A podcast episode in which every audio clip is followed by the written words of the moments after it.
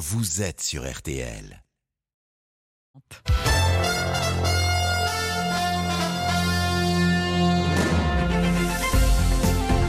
12h30, 13h30. Le journal inattendu de Zabou Bretman avec Nathalie Renou sur RTL. Bonjour à toutes et à tous et bienvenue dans ce journal inattendu. Je suis ravie d'accueillir l'actrice, autrice, metteuse en scène, réalisatrice Zabou Bretman, qui joue la pièce Dorothy qu'elle a écrite au théâtre du Petit Saint-Martin. Bonjour Zabou Bretman. Bonjour Nathalie. Je suis très heureuse de passer cette heure avec vous. On parlera évidemment de cette pièce et de Dorothy Parker, écrivaine, poétesse, observatrice euh, au regard acéré euh, du siècle dernier, new-yorkaise libre dont vous reprenez les mots sur scène.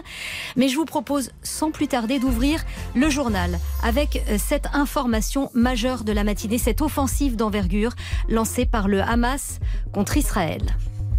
5000 tirs de roquettes ont donc été lancés depuis la bande de Gaza et des incursions terrestres se sont multipliées avec des combats au sol dans plusieurs endroits, notamment au sud d'Israël. Une attaque surprise qui a fait au moins 20 morts.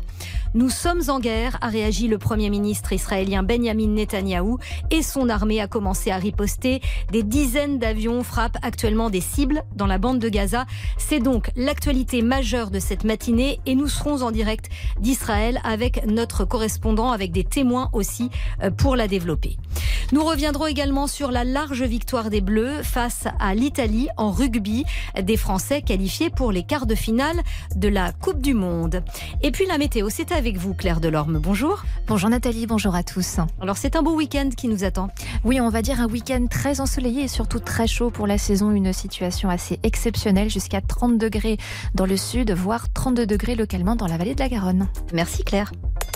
Le journal inattendu sur RTL. C'est donc l'information de la matinée, cette vaste offensive menée par le Hamas contre Israël. Le nom de cette opération, déluge d'Al-Aqsa. 5000 roquettes ont été tirées depuis la bande de Gaza vers l'État hébreu, la plupart interceptées par le système de défense antiaérienne Iron Dome, le dôme de fer. Mais surtout, des groupes armés ont mené de multiples incursions sur le territoire israélien, principalement dans le sud. Bilan de ces frappes et de ces combats au sol, au moins 22 morts selon les médias israéliens. Il y a plus de 200 blessés et des dizaines de personnes kidnappées et emmenées à Gaza. On va écouter tout de suite Ariel Lauer. C'est une Israélienne habitante. Elle est à 22 km de la frontière avec la bande de Gaza. Elle est calfeutrée dans sa chambre blindée et elle fait part de sa détresse. Vous écoutez une sirène qui retentit dans toute la ville et tout le monde court aux abris. Nous sommes dans la chambre blindée. À chaque fois qu'il y a une alerte, nous fermons la porte de la chambre blindée. Nous sommes face à la télé. C'est la peur, c'est la consternation. Nous avons été pris en surprise. Les gens qui pleurent dans leur domicile, vous vous rendez compte, et l'armée n'est pas là. Un témoignage très fort. Léo Brouilleur-Potier, vous êtes euh, avec nous depuis euh, Israël. Bonjour. Bonjour. Léo, depuis ce matin, c'est donc le scénario du pire qui se produit en Israël. Oui, car si Iron Dome a fonctionné et que la plupart des roquettes venant de Gaza ont été interceptées, la véritable attaque s'est déroulée au sol, avec l'infiltration de plusieurs dizaines de combattants au travers de la frontière. Ils sont arrivés par la mer, par les airs, par la terre, des commandos terroristes qui ont ouvert le feu sur la police et qui ont assiégé un poste de police à Sderot, une localité qui est située juste au bord de Gaza. Des civils ont été abattus dans les rues ou kidnappés pour être emmenés de force à Gaza, tout comme des militaires. Selon une source de sécurité, Israël a même perdu le contrôle du point de passage de Erez. Erez, c'est l'entrée avec Gaza c'est ce qui a permis aux combattants palestiniens de passer en nombre ce matin avec des véhicules. Alors Israël a, semble-t-il, été pris par surprise. Un général à la retraite que j'ai sollicité ce midi n'hésitait pas à dresser le parallèle avec ce qui s'était passé il y a 50 ans, guerre de Kippour, octobre 73, et Israël prise par surprise par les armées syriennes et égyptiennes. Aujourd'hui encore, Israël n'a pas réussi à prendre la mesure de la menace qui pesait sur elle et vit de nouveau un jour de Shabbat avec le traumatisme d'une invasion sur son territoire. Car il faut dire que ce matin, des localités israéliennes à proximité de Gaza sont passées pendant plusieurs heures sous la houlette du Hamas sans que l'armée ni la police israélienne ne puissent faire quoi que ce soit pour aider les habitants. La réponse donc de l'armée israélienne risque d'être massive car selon les informations que j'ai recueillies, les réservistes de 40 ans sont eux aussi rappelés, ce qui veut dire que Tsahal prévoit une grande opération. Merci, merci Léo Brouwer-Potier depuis euh, Israël. Et effectivement, Israël n'a pas tardé à réagir. Nous sommes en guerre, a déclaré le Premier ministre Benjamin Netanyahou, ajoutant que le Hamas paierait un prix sans précédent. Fin de citation. Et la riposte a d'ailleurs commencé. Des dizaines d'avions de combat frappent actuellement des cibles du Hamas euh, sur la bande de Gaza. Bande de Gaza où l'on a vu des dizaines d'hommes, de femmes, d'enfants avec euh, des sacs, des couvertures tenter de fuir la zone frontalière pour le centre du territoire. Les réactions internationales à présent, elles sont nombreuses, à commencer par celle de la France, qui condamne fermement les attaques terroristes contre Israël et sa population, condamnation identique de l'Union européenne ou encore des États-Unis. Émilie Beaujard, bonjour, vous êtes avec nous en direct. Bonjour. Alors on a du mal à comprendre pourquoi cette opération se déroule précisément maintenant. Eh bien, les tensions en fait sont exacerbées depuis des mois. L'occupation militaire et la colonisation israélienne sont à des niveaux jamais atteints ces dernières années.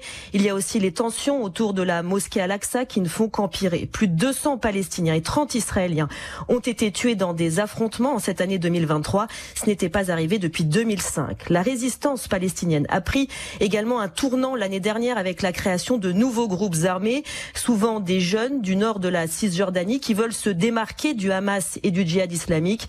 C'est symptomatique d'une génération de jeunes Palestiniens euh, qui n'a connu qu'occupation militaire et violence des colons depuis leur naissance. Et rappelons que les 2 millions d'habitants de la bande de Gaza sont soumis à un blocus économique, maritime et aérien depuis 2007. Les experts de la région avaient prévenu qu'on arrivait à un point de non-retour, non-retour vers la paix. Et avec ces attaques menées aujourd'hui, le Hamas prend clairement le risque d'une guerre de grande ampleur. Oui, effectivement, euh, Émilie, on a entendu les propos de Benjamin Netanyahou qui parle justement de guerre, qui prévient que le Hamas en paiera le prix fort. Est-ce qu'on est en train de repartir dans un cycle de violence? C'est tout à fait possible. Les prochaines heures vont être cruciales. Des bombardements, vous le disiez, ont déjà eu lieu sur la bande de Gaza euh, ce matin. Mais la priorité pour Israël ce midi, c'est clairement de mettre un terme au combat qui se déroule en ce moment dans les localités autour de la bande de Gaza. C'est vraiment le pire scénario pour Israël aujourd'hui. Des combattants dont on ne connaît pas le nombre exact qui sèment la terreur. Les médias palestiniens parlent de prise d'otages, mais ce n'est pas confirmé encore euh, par Israël à l'instant, euh, au moment où on se parle. L'autre inquiétude, c'est aussi, eh ce que vont faire les autres groupes palestiniens en Cisjordanie. Si d'autres attaques sont lancées depuis la Cisjordanie occupée, l'armée israélienne pourrait être vite débordée. Merci euh, Émilie Beaujard du service international de la rédaction d'RTL et vous continuez évidemment à suivre ces événements pour nous. Zabou Bretman, vous êtes en direct avec nous, c'est votre journal inattendu. Est-ce que je peux vous demander votre réaction à ces événements majeurs qui sont en train de se produire au Proche-Orient? Écoutez, vous m'accueillez avec euh, beaucoup d'inattendus, effectivement, mais un, un, inattendu qui est très attendu en fait. Hein. Et quand on, quand on voit à quel point ils font tous attention tout le temps, en fait, c'est pas par hasard quoi. C'est parce que ça, ça, ça, va arriver et ça couvait, ouais, bien sûr. Voilà en tout cas ce que l'on pouvait dire ce matin sur cette euh, offensive majeure du Hamas en territoire palestinien, offensive immédiatement suivie de représailles israéliennes sur la bande de Gaza. On se retrouve dans un instant pour la suite du journal. Le journal inattendu. Zabou Bretman, Nathalie Renaud. Le journal inattendu sur RTL. Avec Zabou Bretman et Nathalie Renaud. La suite du journal est cette cinquième mise en examen pour Nicolas Sarkozy, cette fois dans une enquête sur de possibles manœuvres frauduleuses afin de, de le disculper des soupçons de financement libyen de sa campagne présidentielle 2007. Pas question pour autant pour l'ex-président d'annuler une séance de dédicace de son livre, Le temps des combats. Elle a été maintenue ce matin à Neuilly-sur-Seine où il était évidemment en terrain conquis, Hermine Leclèche. Oui, Nicolas Sarkozy est accueilli en rockstar sous les applaudissements. Les lecteurs émus se pressent les uns après les autres à la table de l'ex-chef de l'État. merci beaucoup de tout ce que vous avez entrepris pendant de nombreuses années et, surtout continuer d'être présent pour la, pour la France. Mais voilà, il y, a quand même un X en ce matin, cette euh, mise en examen balayée d'un revers de main par ce fervent sarkoziste de livres sous bras. C'est bien orchestré, par la justice, etc. Cet acharnement permanent depuis 20 ans, il est courageux. Vous venez aujourd'hui aussi pour, montrer, pour lui dire. Que je le soutiens. Alors d'autres lecteurs sont tout de même mal à l'aise face à cette situation, refusent de répondre aux questions. Nicolas Sarkozy, lui, s'exprime en quelques mots ce matin. Ce n'est pas le moment de parler de ça. Je suis un Français qui écrit des livres. Je fais ce que j'ai toujours fait, partager des souvenirs avec les gens. Merci Hermine Leclèche à Neuilly. RTL, Coupe du Monde de rugby 2023. C'est fait, les Bleus sont en quart de finale de la Coupe du Monde de rugby. Démonstration hier soir face à l'Italie, victoire 60 à 7 dans un stade surchauffé à Lyon. Quelle ambiance aussi à la Concorde à Paris dans la fan zone. On a échoué au football, on a échoué au hand, on a échoué au volet. C'est notre dernière chance. Ils nous font plaisir et on adore ça. On adore ça, on, on rêve de ça et on kiffe ça. C'était super agréable à regarder. Je suis super content de voir que l'équipe de France soit au top de sa forme euh, en France pour une Coupe du Monde. Euh, On pouvait pas rêver mieux et j'espère que euh, on ira au bout euh, cette année qu'on aura cette Coupe du Monde et que, euh, et que tout se passera euh, au mieux pour nous en tout cas cette année. Beaucoup d'enthousiasme, on l'entend, mais attention, les Bleus doivent tout de suite se reconcentrer et se projeter vers le quart de finale, a priori contre l'Afrique du Sud, Jean-Michel Rascol. Rester sourd aux louanges, aux compliments même des joueurs italiens, évacuer ce large succès le plus net de l'histoire entre les deux nations est une priorité. Olivier Magne est le consultant rugby de RTL. Oui, c'est vrai que cette euphorie euh, doit être passagère. Euh, Il faut que l'équipe de France, évidemment, revienne sur Terre. Peut-être oublier un petit peu euh, les matchs faciles qu'elle a eu à jouer, notamment contre la Namibie et l'Italie, et se projeter sur des matchs maintenant qui vont être beaucoup plus sérieux, beaucoup plus durs. Et là, elle n'aura pas le droit à l'erreur. Si l'Écosse conserve un mince espoir de bousculer la hiérarchie de la poule B, tout laisse penser que l'Afrique du Sud sera l'adversaire des Bleus en quart de finale. Un choc entre deux rugby, deux hémisphères, Olivier Magne. Oui, une deux visions différentes du rugby avec des Springboks qui sont beaucoup sur la- l'affrontement, à la limite de la violence, et euh, un rugby français qui est beaucoup plus euh, sur la capacité à créer des espaces, à rechercher ces espaces.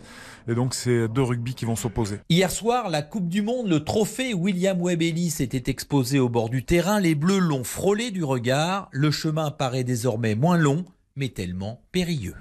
Merci Jean-Michel Rascol. Et justement, ce quart de finale de la France, ce sera dimanche 15 octobre à 21h au Stade de France. Alors Zabou Bretman, pendant que les Bleus jouaient hier soir, vous aussi, vous jouiez sur Oui, la mais scène du théâtre. Pas en même temps. Ah oui, c'était un peu avant. J'étais très heureuse de pouvoir euh, laisser euh, les gens aller voir, parce que c'est bien le rugby, surtout là, hein, dans ces, dans ces conditions-là, en ce moment. Ça fait du bien, vous voulez dire Ah bah oui, ils sont, ils sont super bons là, les Bleus. Vous suivez? Des grands, tous les grands matchs, puis c'est beau le rugby, le rugby c'est très beau à regarder, c'est magnifique. Alors justement, ça continue le rugby. Aujourd'hui, le programme Pays de Galles, Géorgie, c'est à 15h. Angleterre, Samoa à 17h45. Et surtout, le choc Irlande-Écosse à 21h. Du sport toujours. Il y a du football également dans l'actualité sportive. Hier, lors du premier match de la huitième journée de Ligue 1, Nantes s'est imposé 2-1 à Strasbourg. À suivre aujourd'hui, Metz-Nice à 17h et Reims-Monaco à 21h. Et puis, de l'émotion autour de Lombardie. Thibaut Pinot donnera ses derniers coups de pédale. Le Français de 33 ans prend sa retraite après 13 années chez les professionnels. Coup de chapeau à ce cycliste ultra populaire. On va maintenant faire un petit tour au salon du véhicule de loisirs qui s'est ouvert à Villepinte, près de Paris. Les camping-cars et autres camions aménagés, les Français en sont fans, comme ce jeune couple que Christophe Bourou a rencontré. Alors j'ai 34 ans et Steve il en a 35. On a acheté le camping-car en 2021 avec un projet bah, de faire un petit tour d'Europe. Finalement, on a fait que la France et l'Espagne. Et puis, euh, pour l'adapter à toutes les saisons, on a refait l'isolation. On a fait énormément de travaux dessus pour l'adapter à notre goût. Ça nous a coûté environ 6500 euros l'achat. Mais bon, on a voulu euh, faire un contrôle technique vierge. Donc, ça nous a coûté plus cher finalement parce qu'on a eu beaucoup de frais mécaniques. Ben, on peut même dire qu'on vit à l'année. Que Ça fait deux ans qu'on est euh, dans ce camping-car en fait. On a juste besoin euh, d'avoir Internet et l'ordinateur. Et puis, on peut travailler n'importe où. On est comme à la maison, mais tout est plus réduit. Témoignage recueilli par Christophe Bourou, Zabou Bretman. Vivre en camping-car, être nomade, ça vous dirait? Ouais, je pense que ça me dirait, mais ça me dirait dans l'idée. Vous voyez ce que je veux dire? Ça me dirait plus dans l'idée que dans, dans le quotidien, mais juste pour l'aventure. Mais pour le faire longtemps, longtemps, je suis, je crois pas. Mais quand même, ça doit être un sacré. C'est tentant, quoi. Ouais, c'est tentant, voilà. Ouais. Alors Zabou Bretman, si des auditeurs ne vous connaissaient pas et que je devais vous présenter, je leur décrirais une femme gracile, aux boucles brunes, dont le temps n'a pas changé la silhouette. Une touche à tout talentueuse qui a su tracer son sillon au théâtre et au cinéma, non seulement en saisissant sa chance, mais aussi en la provoquant. Une enfant de la balle, à 6 ans, vous jouez déjà dans un épisode de Thierry Lafronde, une série écrite par votre père et dans laquelle joue votre mère. Des débuts en tant qu'animatrice télé dans le programme pour enfants Récré à 2, vous avez 20 ans, des rêves de cinéma, et dans les années 90 arrive ce rôle. Je veux vivre seule, seule, seule, tu comprends? Je veux pouvoir péter dans mes draps tranquilles, rentrer à n'importe quelle heure, bouffer sur un coin de table, inviter des copains, faire le ménage seulement une fois par an si ça me chante. Je ne veux pas d'un mec étiaffé sur mon canapé qui baille en disant qu'est-ce qu'il a bouffé ce soir. La crise de Colin Serrault et cette réplique restée dans les annales. Alors jouer, oui, mais réaliser aussi. Vous tentez le coup, un coup de maître. Se souvenir des belles choses et sacré meilleur premier film au César. J'ai pas de texte écrit, j'ai du mal comme ça, mais euh, je vais essayer d'aller vite. Je suis pas du tout émue, j'ai pas le cœur qui bat vite, donc tout va aller bien. Merci beaucoup, merci. Beaucoup d'émotions ce soir du 22 février 2003. Raconter l'histoire d'un homme et d'une femme qui perdent la mémoire, c'est un comble de la part d'une hypermnésique, capable apparemment de retenir des pages entières de littérature. Et ça, c'est un sacré atout pour une actrice qui est chez elle au théâtre, comme en ce moment au Petit Saint-Martin, dans Dorothy, dans une ambiance new-yorkaise année folle. Au total, une quinzaine de pièces jouées, presque autant de mises en scène, 60 films de cinéma comme actrice, 6 en réalisatrice sans compter la télévision. Impossible de tout citer Zabou Bretman. Alors à titre personnel, j'ai envie de retenir ce rôle de mère et de femme amoureuse, puis veuve, dans un film simple et beau qui m'a tant ému, Le premier jour du reste de ta vie. Car film après pièce, Zabou Bretman, vous êtes toujours aussi pétillante et pertinente, comme si c'était à chaque fois le premier rôle du reste de votre vie.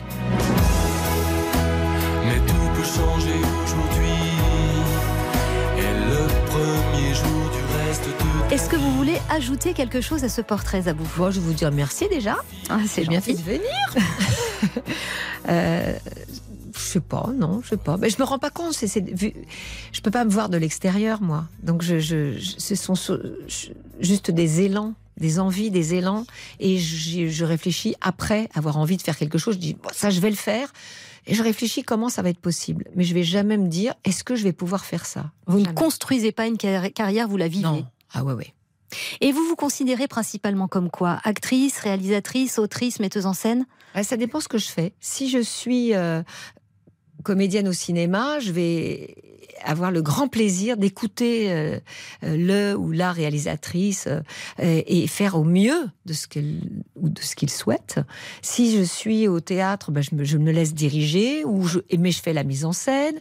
Euh, si je dirige, ben j'aime j'aime diriger, j'aime ça, je trouve ça super. Mais selon la casquette, on va dire, je change aussi d'attitude naturellement. Vous vous adaptez. Ah complètement, j'adore ça d'ailleurs. Dans un instant, on va parler de votre actualité, Dorothy, cette pièce que vous signez et que vous jouez au théâtre du Petit Saint-Martin, qui foisonne d'anecdotes sur la vie de la poétesse et romanticière Dorothy Parker. Dorothy Parker, qui en 1935 avait écrit cette chanson pour Billie Hallyday. On se retrouve dans un instant.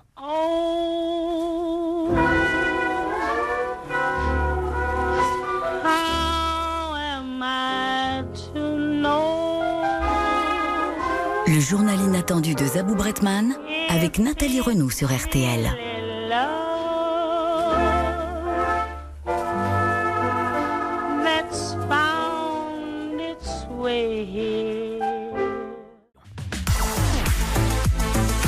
RTL.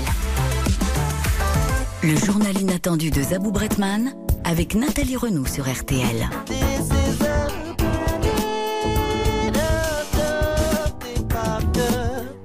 La balade de Dorothy Parker signée Prince. Si l'on a choisi ce titre, c'est parce que Zabou Bretman est mon invité aujourd'hui dans le journal Inattendu et que votre actualité, c'est Dorothy, une pièce que vous aviez présentée il y a deux ans à Avignon et que vous jouez au Petit Saint-Martin à Paris depuis deux jours maintenant. Et c'est jusqu'à. Alors j'ai trouvé des dates contradictoires. En fait, c'est jusqu'à jusqu'à la, la fin de l'année. Très et bien. puis euh, voilà, l'idée c'est que euh, plus ça marche, plus on, on continue. Évidemment. Et si ça marche pas, on continue moins. ça, voilà. ça, paraît logique. Alors c'est une pièce euh, qui parle de Dorothy Parker et dont vous êtes l'auteur et vous intégrez dans cette pièce des mots de Dorothy Parker qui était poétesse, romancière du début du XXe siècle. Est-ce que vous pouvez nous parler d'elle d'abord? Oui. Alors un peu plus que des mots. En fait, j'interprète cinq nouvelles. Elle était donc journaliste quand même au New Yorker, critique théâtrale et, littéraire, et effectivement poétesse. Mais j'interprète cinq de ces nouvelles du New Yorker. Et au milieu, enfin, pour les lier, en fait, je raconte, j'ai choisi des nouvelles qui sont dans les années 20 à 30, donc avant la Deuxième Guerre mondiale.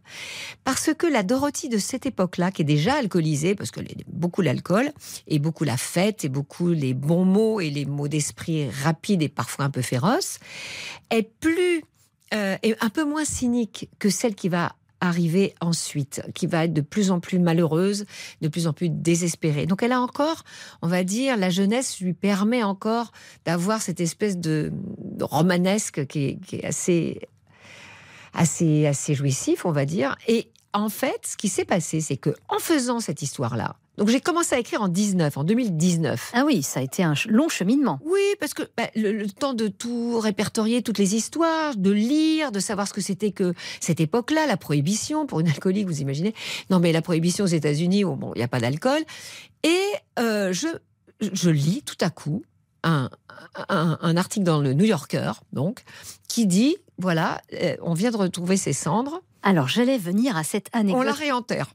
Voilà, j'allais venir à cette anecdote incroyable, l'histoire des cendres de Dorothy Parker. C'est d'ailleurs par ça que commence la pièce. Est-ce qu'on peut raconter rapidement, bien sûr, à nos auditeurs? Euh, simplement, les cendres, d'abord, elle est morte en 67, les cendres ont été perdues, d'abord, parce qu'elle n'est pas laissée de... Personne ne savait où c'était. Donc, c'était sur le, dans le funérarium, finalement, il le renvoie, finalement, son notaire a, a- a arrêté le boulot, c'est son associé qui sait pas quoi en faire, qui met ça dans un meuble de bureau, qui l'oublie pendant 15 ans, finalement, on, l'a- on finit par l'enterrer. euh, à Baltimore, parce que ceux à qui elle avait légué ses biens sont à Baltimore. Donc, les gens rouspètent parce que c'est new-yorkaise, mais elle, va à Baltimore.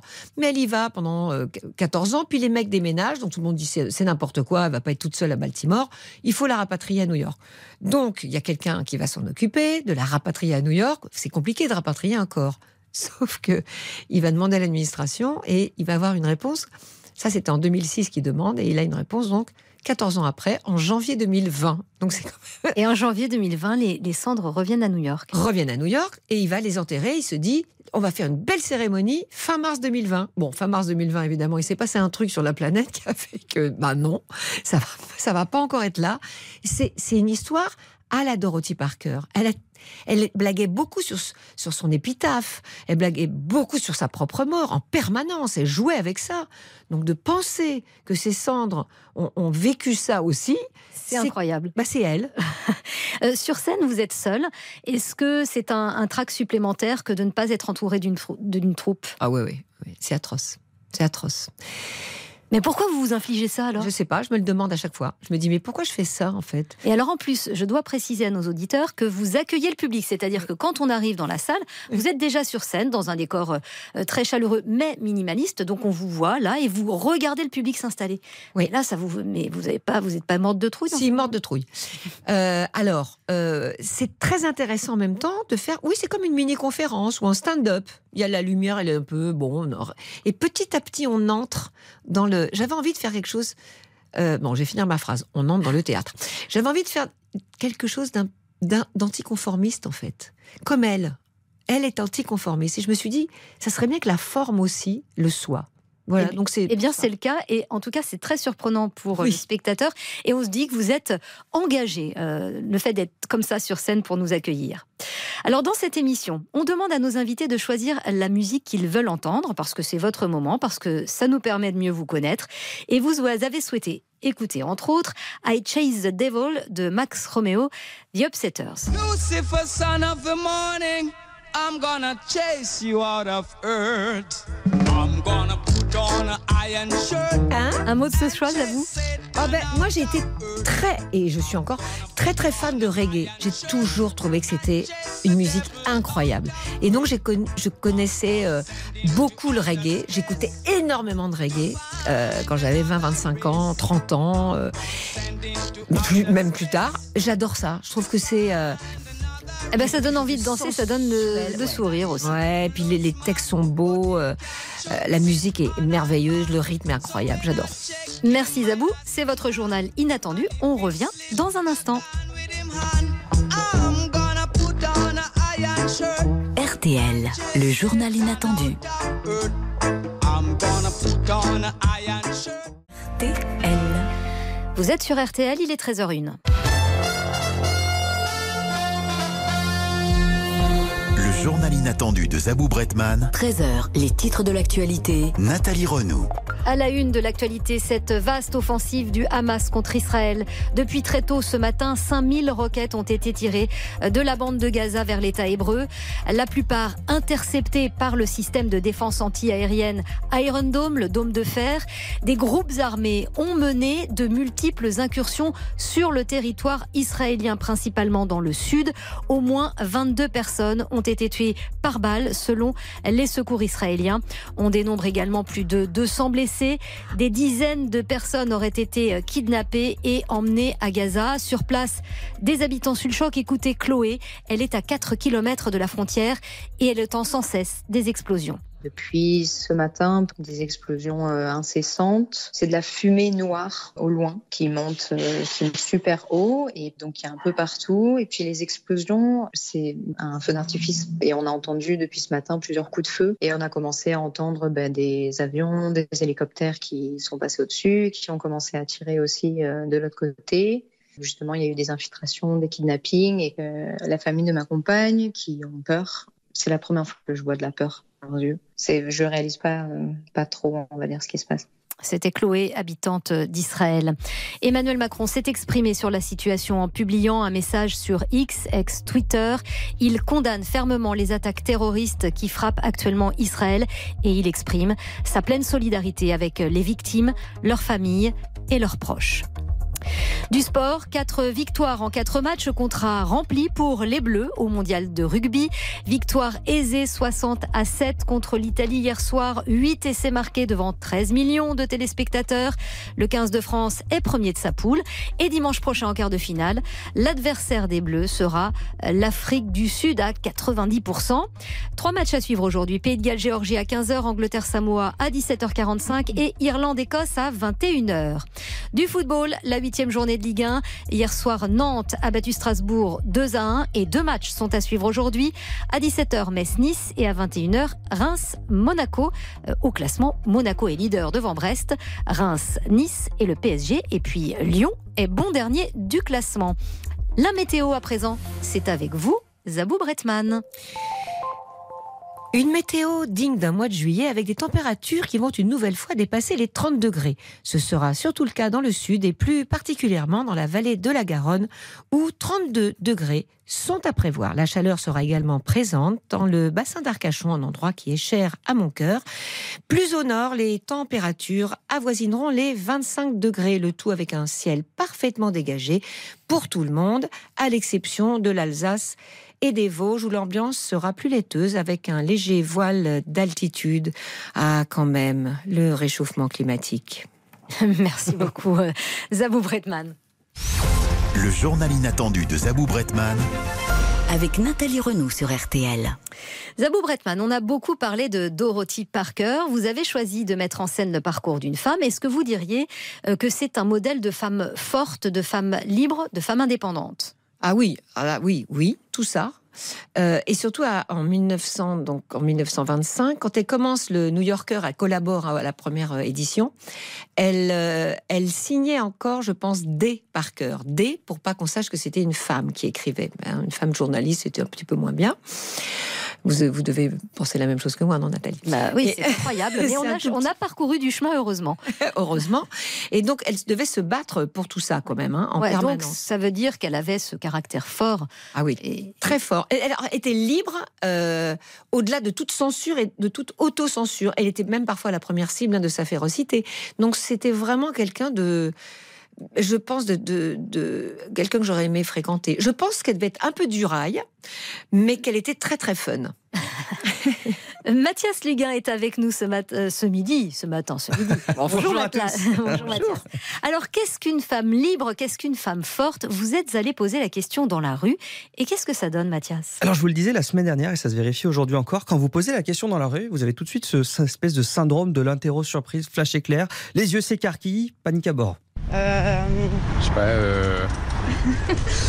euh... Alors, pour laisser les gens souffler, on fait appel aux grandes références en demandant un exemple un petit peu facile. Et là, quasi unanimité. Simone Veil. Simone Veil. Simone Veil. Simone Veil. On fallait s'en douter, c'est bien normal. En même temps, on entend aussi Marie Curie, l'aviatrice Amelia Earhart, Oprah Winfrey, Yael, Yael Braun-Pivet. Et puis quelques surprises, vous allez l'entendre, c'est le moment mignon du jour. Ma maman, parce que euh, elle a donné sa vie euh, pour ses enfants. Elle essaye de tra travail pour euh, s'occuper de ses enfants, leur donner un loyer, de la nourriture, pour avoir une bonne éducation, etc. Et puisque la mène écoute très certainement RTL en ce moment, promis maman, j'aurais dit la même chose, moi aussi. D'ailleurs, on pourrait dire un mot des qualités de, de ces femmes, écoutez. Qui a du caractère, qui a capacité à rebondir, d'aller de l'avant, comme les femmes d'aujourd'hui, pas comme les femmes de mon temps. C'est sans doute une femme qui est en plein dans son temps. Qui s'est imposé des choses. Qui a du courage, qui fait beaucoup de choses pour faire avancer le monde. They fight for the Elles rights. se battent pour leurs droits et elles montrent qu'elles sont là. here. Et finalement, on dit femme forte, femme libre, mais la question qu'on pourrait se poser, c'est ne faudrait-il pas tout simplement dire femme? J'ai envie de laisser le mot de la fin à ces petits jeunes. Une femme, c'est quelqu'un de libre, un peu comme euh, les hommes. Oui, on est différents, mais on a le droit d'avoir les mêmes droits. Ouais, ça semble si évident à ces enfants, c'est peut-être aussi parce que le progrès est en marche, et franchement, ça, ça fait du bien d'entendre. Eh oui, c'est vrai. C'est beau, c'est Ouais. super. C'est- chouette, effectivement. Est-ce que vous pensez qu'être euh, libre, être forte, être indépendante aujourd'hui, c'est quand même plus simple qu'il y a un siècle? Oh bah oui, je pense que c'est, bah oui, je crois que c'était même pas comparable. Euh, c'était pas comparable. Elle, elle bossait pas, elle pouvait pas travailler, elle pouvait pas, enfin, elle bossait un tout petit peu, mais une femme qui s'occupait pas de son foyer, c'était tout à coup, euh, c'était tout à coup le, le pire du pire. C'était une sorcière, c'était une méchante, c'était une euh, ou qui avait pas d'enfant, ou, qui ne voulait pas en avoir. Enfin bon, c'était inimaginable. Aujourd'hui, il y a des, des femmes, des jeunes femmes qui disent, bah moi non, j'ai pas très envie d'avoir un enfant, par exemple. Ouais. Donc la parole est plus libre et finalement on fait un peu plus ce que l'on veut. On va continuer à parler ensemble de tout cela et de bien d'autres choses encore. C'est le journal inattendu de Zabou Bretman. On se retrouve dans un instant.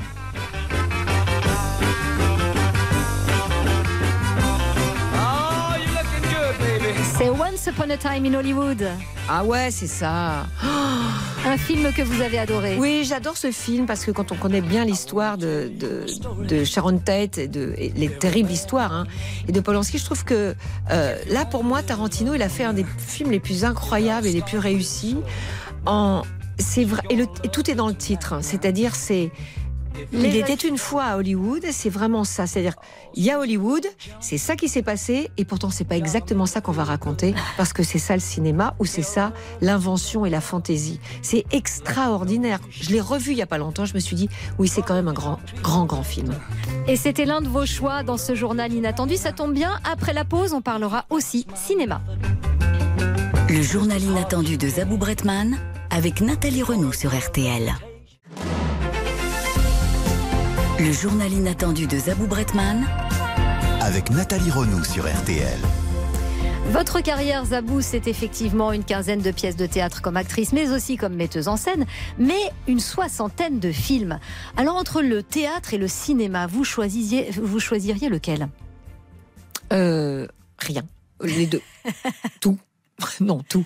Tout, bien sûr. Ce serait comme choisir entre vos deux enfants. Ouais, ouais. Oh, Choisis oui, pas. C'est impossible. Ah bah non, c'est pas possible. Et alors la réalisation, euh, j'ai trouvé ça intéressant parce que finalement vous êtes allé chercher des choses, vous avez pris des risques et ça s'est imposé à vous? Ouais. Ben oui, c'est, c'est, j'avais envie de parler de la mémoire. Euh, parce que bah, bah, bah, pour tout ce que ça rassemble en fait et de et au départ on a écrit avec mon père euh, on est tous les deux un peu des hypermnésiques pas parce que j'arrive à je précise hein, pour les auditeurs hypermnésiques, c'est que vous avez une mémoire extraordinaire. Ouais, j'ai une super mémoire, mais pas forcément pour le texte, hein, pour apprendre le texte, mais c'est une mémoire globale de tout. En fait, une conversation, Alors, c'est épouvantable parce que les gens oublient, et ça c'est bien d'oublier aussi une conversation. Et vous, vous retenez? Ah bah oui, je dis si tu m'as dit ça, t'avais un pull vert, et puis tu m'as dit ça, puis tu étais assis là. Non mais c'est c'est épouvantable parce que je m'en souviens, je, je, je fais rien pour m'en souvenir, mais c'est comme ça. Bon, je jouais beaucoup à des jeux comme ça, de mémorisation quand j'étais petite. J'adorais ça. Pour se souvenir de trucs qui servent à rien. hein. Et donc la mémoire, ça vous a interpellé, vous avez écrit ce souvenir des, Des belles choses. et vous l'avez réalisé. Et je l'ai réalisé, ouais. Et euh, voilà. Et c'est deux personnes, une qui perd la mémoire et une qui retrouve la mémoire. Voilà. Votre carrière, c'est aussi des liens forts avec d'autres artistes et nous sommes en direct avec quelqu'un que vous avez souhaité euh, avoir aujourd'hui, Léa Drucker. Bonjour Oh Léa, ma chérie, ça va Bonjour bien? Zabou Oh, Ça- c'est va? super. oui, ça va et toi?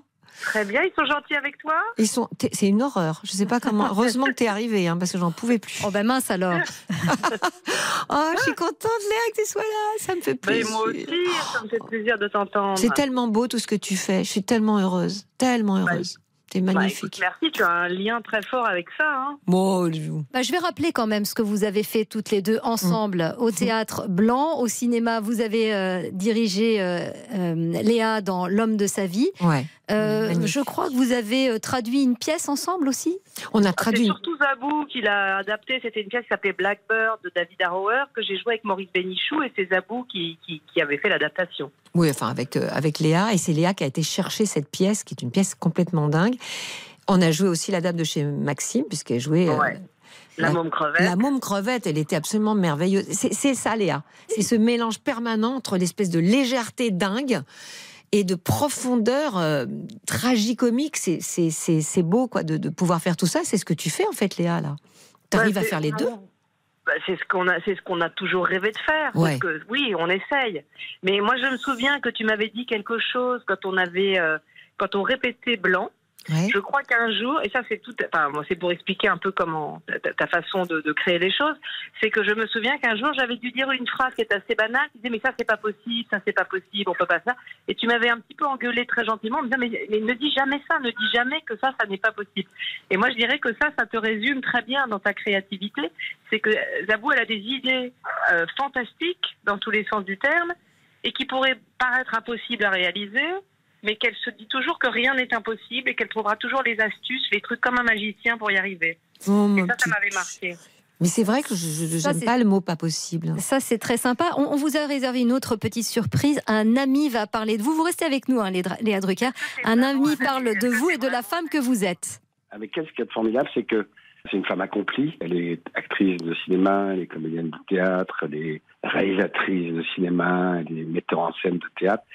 C'est une femme engagée, quoi. engagée dans la culture, engagée dans la vie. Euh, ce que j'aime chez elle, c'est aussi sa personnalité euh, débordante, qui peut être même très envahissante, mais surtout fait que elle vous enferme dans ses bras et elle vous fait faire des choses que vous n'auriez même pas l'idée de faire. Donc euh, c'est quelqu'un que je ne vois pas tous les jours, je- mais à chaque fois qu'on se croise, on a beaucoup à se dire, on a beaucoup de tendresse l'un pour l'autre et voilà, c'est une femme que j'aime énormément. François Berléand parle de vous de cette manière-là, femme vrai. engagée. C'est juste ce qu'il dit. C'est c'est même très juste. C'est exactement ça. Oui, avec euh, parfois parce que ça déborde. Et, et, bon, Léa disait ça. C'est vrai. Ce qu'il dit, François, c'est que il y a un côté où tout cet univers-là, en, en- en même temps, est, peut être presque envahissant, quoi, presque trop. Donc, faut faire un peu attention de parfois faire machine arrière, ou en tout cas de pas envahir trop l'autre pour qu'il puisse exister complètement, quoi. Léa Drucker, euh, si vous deviez dire en quelques mots les qualités et mais aussi les défauts euh, de Zabou. Oh, ben, de ça, c'est- je ne sais pas trop, parce que les, les- les défauts, elle, elle en fait quelque chose, en tout cas, elle met tout dans ce qu'elle fait. Je dirais que tout, tout ce qu'elle fait, tous les spectacles qu'elle met en scène, tous les films qu'elle réalise, c'est Zabou. Euh, donc, euh, moi, ses défauts, s'il y en a, je les aime. Et ses qualités aussi, je les aime, bien sûr. Parce qu'elle nous emmène, elle nous, fait, elle nous fait voyager et elle nous emmène toujours plus loin et encore plus loin que, que- que ce qu'on imaginait pouvoir faire. Et puis, elle, elle- encore une fois, elle entreprend des choses extrêmement difficiles à chaque fois, avec euh, des thématiques dans ses films qui sont compliquées, qui sont complexes. Donc, euh, moi, je dirais que sa qualité euh, principale, c'est que, elle, encore une fois, elle s'empêche de rien. Son, son imaginaire est plus important que tout. Merci beaucoup en tout Oh, cas pour ces mots. merci. Merci d'avoir Bah été. j'étais ravie. Oh, ma en chérie, je t'embrasse fort. Avec Merci. Léa Drucker. Alors on va se quitter quelques instants sur un titre de votre choix, encore une fois, Full Sentimental d'Alain Souchon. avec soif d'idéal, attiré par les étoiles, les voiles, que des choses pas commerciales. RTL, le journal inattendu. Le journal inattendu de Zabou Bretman. Avec Nathalie Renaud sur RTL. Oh, I can't run, no, I can't hide. You will always know where I am. I could run, no, I could hide. I will always need to cry. Si l'on écoute ce titre Run and Hide d'Anna Chalon, eh bien c'est parce que vous l'avez choisi, mais aussi parce que c'est C'est ma fille hein, qui chante si joliment. qui a été, euh, qui a été nommé pour, un- pour un prix sur ce, ce générique de début de Je l'aimais, que j'avais réalisé d'après le roman d'Anna Gavalda. Et euh, elle a écrit, elle a composé cette chanson. Et elle est tellement jolie, cette, cette voix. Ça, c'est Ah. la mère qui parle. Non, c'est aussi la, non, la fan. Elle a écouté, hein, elle a été nommée pour un truc. Ben, personne ne me connaissait. hein, c'était, non, non, c'était des prix euh, américains. On était très fiers. Alors, une fille euh, musicienne, Anna, un fils, Antonin, acteur, metteur en scène. Euh, vous avez des enfants artistes. Quelle mère êtes-vous? Alors, oui, c'est plus vrai pour ma fille qui a arrêté de faire ce travail-là, qui est maintenant dans le recruiting, dans, dans des startups aux États-Unis et qui est spécialisée diversité et parité. Bah, c'est incroyable. Un tel quand même, la parité, ouais, c'est quand même. euh, Non, mais on voit souvent des gens qui arrêtent tout pour devenir euh, euh, artiste. Non, elle s'est dit que c'était pas son truc. Elle aime mieux organiser et, faire les choses pour eux. Voilà, c'est- rigolo, hein. Alors, vous, quelle mère avez-vous été? Vous étiez actrice, vous étiez, euh, mais vous étiez une mère organisée, vous aussi? Euh, je suis pas super organisée, mais euh, je, je sais que je répétais parfois dans la journée. Je me précipitais pour aller acheter à manger quand on avait deux heures de pause. Je donnais le bain. Je voulais absolument être là au maximum. Et quand j'étais pas là, ça me faisait vraiment, euh, ça me faisait beaucoup de frustration. J'aimais, j'aimais être près d'eux. J'aimais ça. Ouais. Je les Alors, adore. sur les réseaux, vous avez laissé entendre que Oui. euh, vous alliez bientôt devenir grand-mère. Oui. Et, et ça fait quoi, ça? Et j'allais vous dire, ça C'est très quoi bientôt là même. on va dire que c'est même imminent. C'est imminent. On va, on va dire que c'est peut-être dans la journée. Ah bah écoutez, peut-être qu'on aura une bonne nouvelle à fin- avant la fin de cette émission. Euh, mais qu'est-ce que ça fait D'abord à titre personnel, mais aussi euh, dans votre vie professionnelle, est-ce qu'il y a encore des rôles pour, euh, pour les, les femmes d'un certain âge Ouais, comme on ouais. dit? Bah, il y en a pas beaucoup déjà, il y en a pas beaucoup, Euh, mais il faut les, il faut les prendre. Et puis une femme dite, comme vous dites, d'un certain âge, n'est pas forcément une grand-mère. Vous voyez, c'est pas un, c'est pas un métier, quoi. Je veux dire. Donc, euh, on peut aussi, euh, euh, enfin, il y a mille choses à raconter sur des femmes qui ont passé la soixantaine. Mille choses. Mais est-ce qu'on les raconte vraiment? Alors non, non, on les raconte pas beaucoup. En France, peut-être encore moins. Je pense. Il y a quelques trucs, mais bon, c'est pas, c'est toujours euh, un peu cantonné dans certaines choses. À part quelques quelques réalisateurs, là, je tourne avec une réalisatrice. Le, le rôle est absolument incroyable. C'est un rôle d'aimant de d'une mère, mais c'est surtout d'une femme incroyable. Est-ce que, ça c'est question tous azimuts, Ouais. le stand-up ne vous a jamais tenté? Si, complètement. C'est Peut-être parce que depuis que je fais le truc de Dorothy, là, ça me tente énormément, mais il faut écrire avec, il faut que j'écrive avec quelqu'un. Je suis pas capable d'écrire tout un stand-up. Je, je me sens pas du tout capable. J'ai besoin de, de plumes, comme on dit. Et il y a plein de gens qui écrivent très bien, hein, quand même. Et donc, je pense que ça serait pas mal que, que je bosse avec quelqu'un. Euh, Je dis ça parce que en épluchant votre Instagram, j'ai vu tous ces petits sketchs avec des visages déformés par euh, les, euh, les filtres, la voix complètement aiguë, euh, suraiguë. Et c'est assez drôle. Euh, finalement, cet aspect très humour que vous avez, est-ce que vous ne souhaiteriez pas le, le développer, le pousser un peu Sur un stand-up, si, si, ça me plairait énormément. Après, il faut trouver qu'est-ce qu'on raconte dans le stand-up au fond, d'accord? Comment il est construit D'accord? Et comme j'ai toujours envie de faire un truc de plus ou un match, je ne sais pas si je suis capable de le. Eh ben moi, je vais vous faire une proposition. Ouais. Votre nouvelle vie de, de future grand-mère. Ah oui, pas mal. Ben voilà. Je ferai des stand-up devant mon petit-fils. ouais. Puis, ça sera mon premier public. Euh, Comme chaque samedi dans le journal Inattendu, je vous propose qu'on mette les voiles. RTL prend le large. Nous sommes, nous suivons l'Ocean Globe Race, une course à la voile à l'ancienne, sans électronique à bord, avec le bateau Triana et son skipper Jean Dartuy. Bonjour Jean, on vous a laissé dans le poteau noir la semaine dernière. Est-ce que vous y êtes toujours? Oui, bonjour. On, heureusement, on en est sorti. Alors, ça s'est pas trop mal passé puisqu'on a passé trois jours dans le poteau noir, mélange de, grains et de grand calme, hein, comme vous savez. Et maintenant, on est rentré dans l'hémisphère sud puisqu'après la sortie du poteau noir, on a assez vite franchi l'équateur. On a fait une petite cérémonie sympa à bord pour euh, offrir à Neptune les offrandes traditionnelles au passage de l'équateur avec tous les, les nouveaux qui n'étaient jamais passés.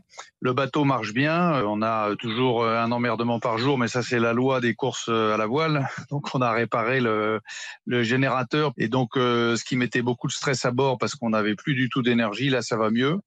Le moral est meilleur et puis euh, on avance bien. Alors même si cette deuxième partie dans l'hémisphère sud est plus difficile parce que il faut imaginer que le vent vient grosso modo de Cape Town, de l'Afrique du Sud, il est dans notre direction, donc ce qui veut dire qu'on navigue au près face au vent. Et donc c'est assez inconfortable puisqu'on a une grosse gîte, le bateau est penché de 25 degrés ce qui rend la vie à bord euh, assez difficile. Vous avez fait la moitié du chemin, même un petit peu plus. Donc, est-ce que vous commencez aussi à, à sentir euh, le- la ligne d'arrivée euh, pointer son nez? On se dit qu'on a fait euh, presque même les deux tiers, donc euh, on, on a, on a fait le plus dur. Ce qui nous motive aussi, même si on ne connaît pas la position de nos concurrents, bah, c'est de faire un classement.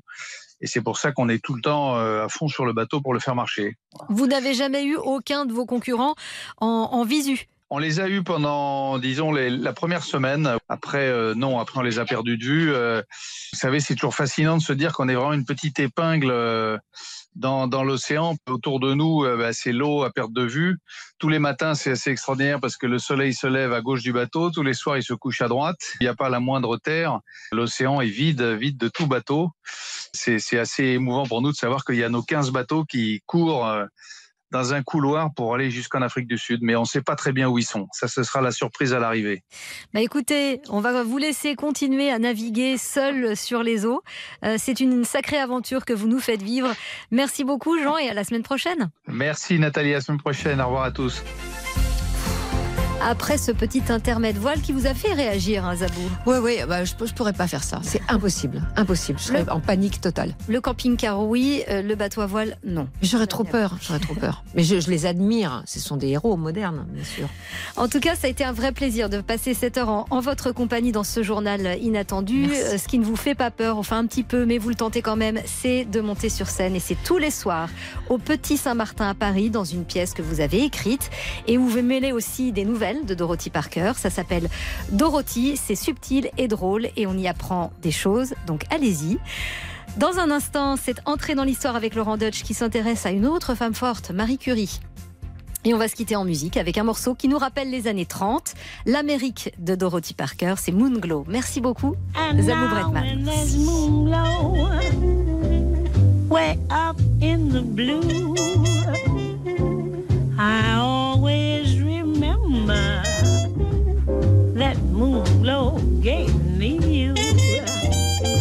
RTL, le journal inattendu.